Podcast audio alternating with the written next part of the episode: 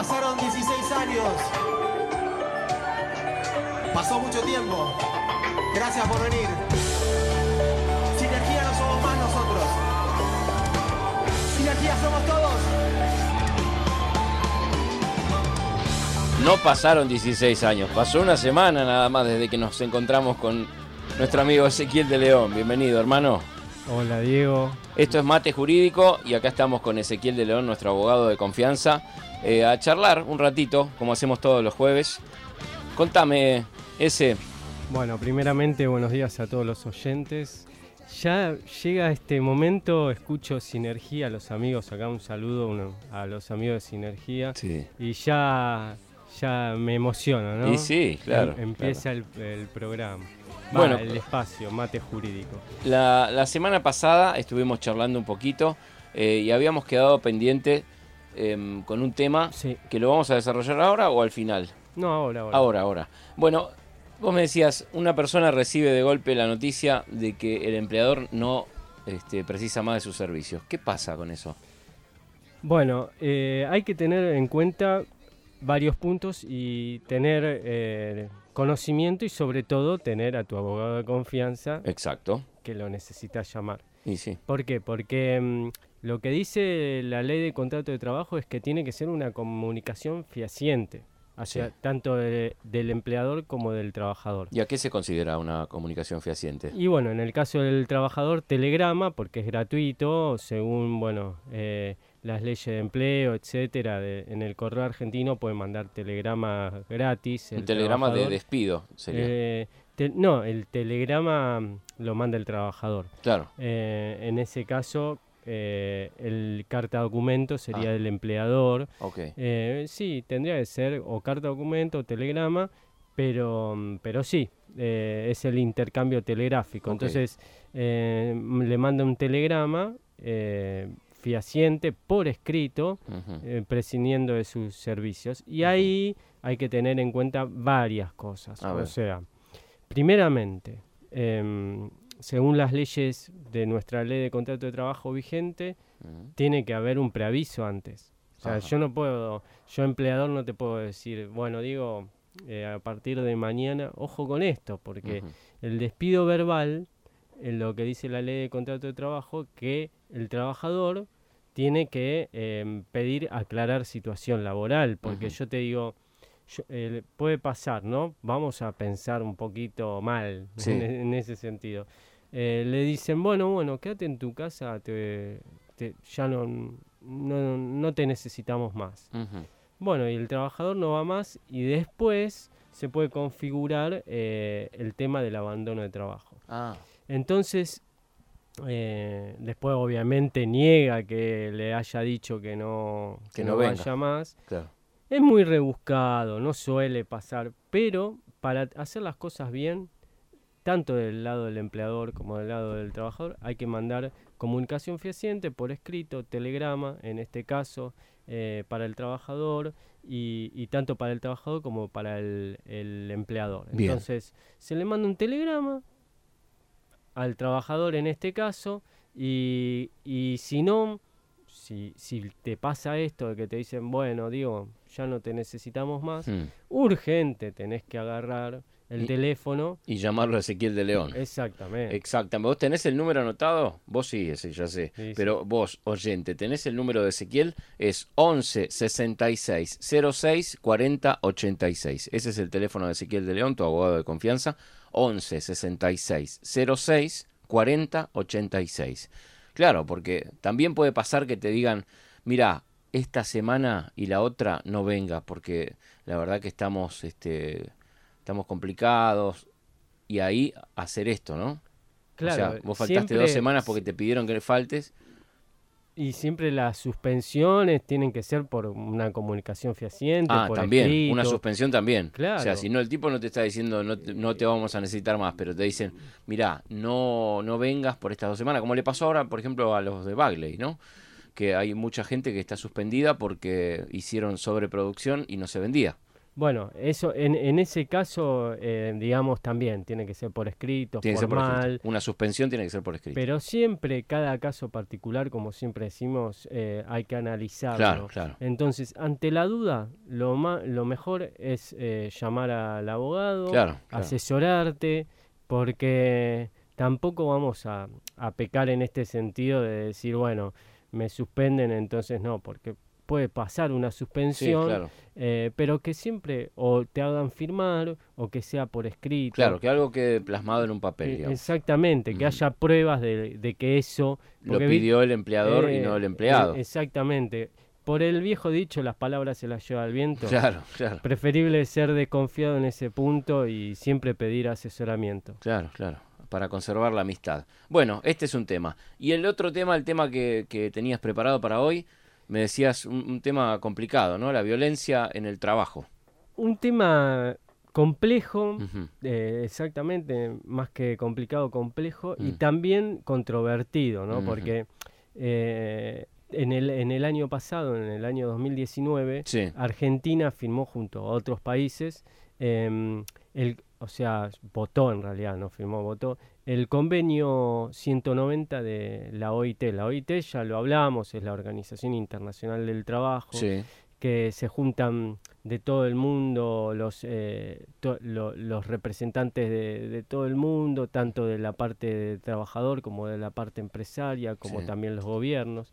Y bueno, y por nuestra mm, Constitución Nacional, siempre lo decimos, a partir de la reforma por el artículo 75, inciso 22, los tratados internacionales son superiores a las leyes, tienen, digamos, eh, más peso. más peso en ese sentido. Entonces, si bien tenemos la Carta Magna, o sea, la Constitución Nacional protege todas formas de em, violencia y, y de discriminación en el trabajo, Sí. porque hay un punto en el 14 bis que siempre hablamos que dice al igual tarea y igual remuneración, o Sí. sea, eh, no discriminatorio, pero bueno, el concepto de violencia es, no es eh, solamente la discriminación, es muy amplio. Sí. Entonces, si me permitís, para Sí. ser bien más específicos, voy a leer Dale. un poquito de lo que se trata este, este tema, porque la verdad que es un tema, un tema importante, un tema interesante.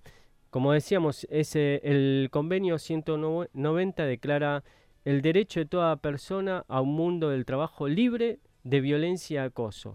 La violencia y el acoso en el mundo del trabajo pueden constituir una violación o un abuso de los derechos humanos y que la violencia y el acoso son una amenaza para la igualdad de oportunidades y son inaceptables e, incom- e incompatibles con el trabajo decente. Por tanto, integra, completa y ensancha el concepto de derechos humanos laborales. Bueno, es tremendo. Y sí. Es tremendo la cobertura legal que le da a cualquier trabajador. Y yo esto lo traje a colación de eh, lo que hablábamos eh, la vez pasada, del de las aplicaciones, de las, aplicaciones de- eh, Globo y todas esas aplicaciones de delivery. digamos. Exactamente. Si bien todavía eh, Argentina falta, eh, tiene que ratificar, digamos, eh, digamos, ratificar quiere decir que adhiere. Pero toda la jurisprudencia, inclusive hay eh, un fallo de la Cámara Nacional del Trabajo que ya lo, te- lo toma como doctrina Mm. y como jurisprudencia este convenio 190 Mm. y bueno, y es eminente que las leyes también eh, nacionales se tienen que adecuar a, a esto, porque hay que, también habla sobre la ley de riesgo de trabajo, entonces es muy amplio, yo si querés voy a seguírtelo A contando, porque la verdad que es muy amplio. Eh, el concepto de violencia y acoso laboral aparece comprendido una amplia variedad de conductas y prácticas, Sí. sujetos activos y pasivos, ámbitos y posibles daños. Mm. O sea que, eh, por ejemplo, uno de esta variedad es el trato discriminatorio y el abuso de las relaciones de poder en la órbita del trabajo. Mira, en eso tengo algo para contarte. En el año 90, cuando mi papá estaba trabajando en Entel y se privatizó, pasó a ser Telefónica de Argentina, eh, mi papá trabajaba 12 horas, ¿no? En ese lugar, en el edificio de Libertad y, mm, y, y Perón. va, en ese momento era Cangallo, creo, ¿no? Ahí en el centro.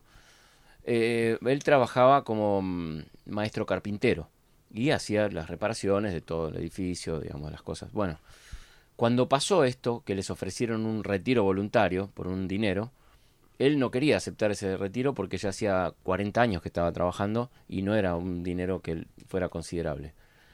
Entonces él decidió seguir trabajando, le daban esta opción. Bueno, si no se quieren retirar, pueden seguir trabajando. Pero ¿qué pasó? Empezaron a presionarlo para que trabaje más horas y más horas y, y terminó trabajando 18 horas. O sea, estar desde las 12 y pasarse 6 horas más. Eh, esto es violencia, ¿o no? Por supuesto. Bueno, eso en ese, en ese momento no tenía un Ezequiel de León quien lo defendiera, pero yo recuerdo que él venía a casa muy ofuscado y, decía, no puede ser, me están haciendo quedar todas esas horas, hasta que tuvo que aceptar el retiro voluntario que le ofrecían, porque si no era, era una tortura todos los días. todos los días, cada, cada, bueno, terminó, ahora tiene que ir al cuarto piso a hacer esto, pero no, ya terminó mi horario, no importa, usted vaya a hacer esto porque no sé qué. Así. La verdad que es, lamentable. Es indignante. Es, indignante que, pase esto y hoy en día sigue pasando. Sigue ¿eh? pasando, claro. Sigue pasando. Y una consulta, Diego, ¿no le pagaban horas extras? No, no recuerdo bien eso. Seguramente se las pagarían, pero cualquier cuerpo no da abasto. Por más que cobres horas extras y que te rinda económicamente, si el cuerpo se empieza a cansar, y más con la edad que él ya tenía, porque en ese momento ya tenía 60, y, 60 años, creo. Ya estaba cansado de trabajar 40 este, en, un lugar, digamos, ya es como que vas, viste, tratando de, trabajar eh, tu horario y punto. Bueno, en este caso no fue así, tuvo que retirarse y recibió lo que le ofrecían. Pero bueno, claro, en ese momento no teníamos a Ezequiel de León. Exactamente, no, pero eh, igualmente lo que vos decís es muy vigente. Y la verdad que es indignante porque hoy en día, hmm. eh, si, si volvemos a, lo que hablábamos de las de estas aplicaciones. Bueno, también, eh, porque lo que dicen es, bueno, está en gris la dependencia, la relación laboral, porque no tienen una jornada. Claro, pero en realidad es que tiene que, eh, tiene que aceptar eh, diferentes cantidades de despedidos y estar en línea tanto tiempo porque si no, que sería como cumplir un horario laboral de relación de dependencia. Claro, Y, si no, ¿qué hacen? Lo suspenden, lo, le, bloquean, la, bloquean la aplicación. Y eso no es una forma también eh, de lo que estamos hablando, de violencia. Claro, claro. Porque supongamos cualquier persona, no sé, eh, un día se siente mal o, o, bueno, se tiene que volver a la, a la casa o está lloviendo torrencialmente, entonces deja de aceptar pedidos y si pasa determinado tiempo tiene el riesgo de que... De que al día siguiente no pueda trabajar, por ejemplo, o por dos días o lo que sea que dure la suspensión. Claro. Claro. Y entonces eso es una forma eh, también de violencia, ¿no? Entonces, bueno, la verdad que esto, para, para cerrar, em, dice el convenio 190 requiere obviamente de la ratificación necesaria para su puesta en vigencia y la ratificación de Argentina para su plena operatividad interna. Bien. Sin embargo, es lo que estábamos diciendo, sin, porque es muy reciente, estamos hablando de, de, mediados del año pasado. Sin embargo, la doctrina y la jurisprudencia ya poseen a mano este derecho para su aplicación, aunque sea en forma interpretativa. O sea que ya la doctrina como la jurisprudencia ya lo está interpretando en, y hay fallos, como ocurrió de forma inmediata con el presidente de la Cámara Nacional del Trabajo en la sala 1 eh, y bueno, y nombra un fallo de despido. Uno de los casos, claro. Uno de los casos. Entonces, esto es muy importante. Si bien eh, estamos hablando de la discriminación, obviamente, ¿qué más está de decir? Faltarían palabras el tema de, la violencia de género. Totalmente. Bueno, eso ya, ya se sabe y se da por, por, por sabido, digamos, por sentado de que es así. O sea, uno si tiene una situación de violencia o discriminación o, o por, por ser este, mujer eh, eh, le dicen, no, vos no puedes hacer esto porque vos, sos mujer. Bueno, eso ya sería un caso de discriminación también. Pero digo, esto acá hablando un poquito más, yendo más a lo fino, ¿no? Entonces, para acotar bien y ir cerrando, eh, el tema de, de la violencia, en el, eh, el- la violencia, el acoso, el trato discriminatorio en el trabajo es una injuria grave y podría configurar eh, un despido o una injuria en- en, eh, para el lado del trabajador también. Entonces, que sepa la persona que está padeciendo esto que hay leyes internacionales que la protegen, Claro. leyes nacionales que la protegen. Entonces, primeramente está protegida. Y este nuevo convenio de, de la OIT me parece que es fulminante con esto. Entonces, todo, ¿eh? Estamos hablando de discriminación, ya sea en la remuneración. Estábamos hablando, yo lo traje por los chicos que, que trabajan en Rappi, Sí, sí, sí, en los deliveries. Bueno, ahí estamos hablando de, de- de una discriminación y de un maltrato laboral, digamos. Bueno, todo eso, esto, eh, estas leyes lo protegen. Bien. Entonces, si tienen, están pasando por algún maltrato laboral, inclusive también que no tengan, por ejemplo, ¿no? Estas personas que no tienen recibo de sueldo, que no están debidamente registradas, todo eso es violencia también Claro. eh, laboral. Entonces, em, bueno, que sepan que, que tienen derecho a reclamar y que pueden llamar, así que Pueden comunicarse entonces con Ezequiel de León al 11 66 06 40 86 o comunicarse conmigo al 28 86 0301. Ese es nuestro WhatsApp. 11 28 86 0301. Nos dejan la consulta para que la semana que viene Ezequiel pueda despejar todas las dudas. Esto fue Mate Jurídico. Hermano, gracias por venir. de nada, muchas gracias a vos Diego y a todos los oyentes.